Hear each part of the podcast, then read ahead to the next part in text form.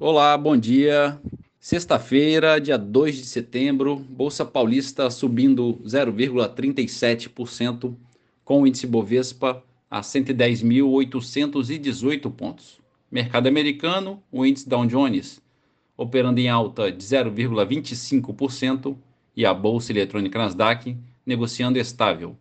Na Europa, em Londres, alta de 1,42%.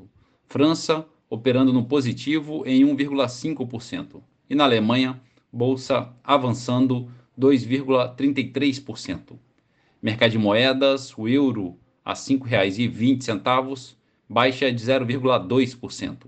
Dólar comercial a R$ 5,20, queda de 0,7%.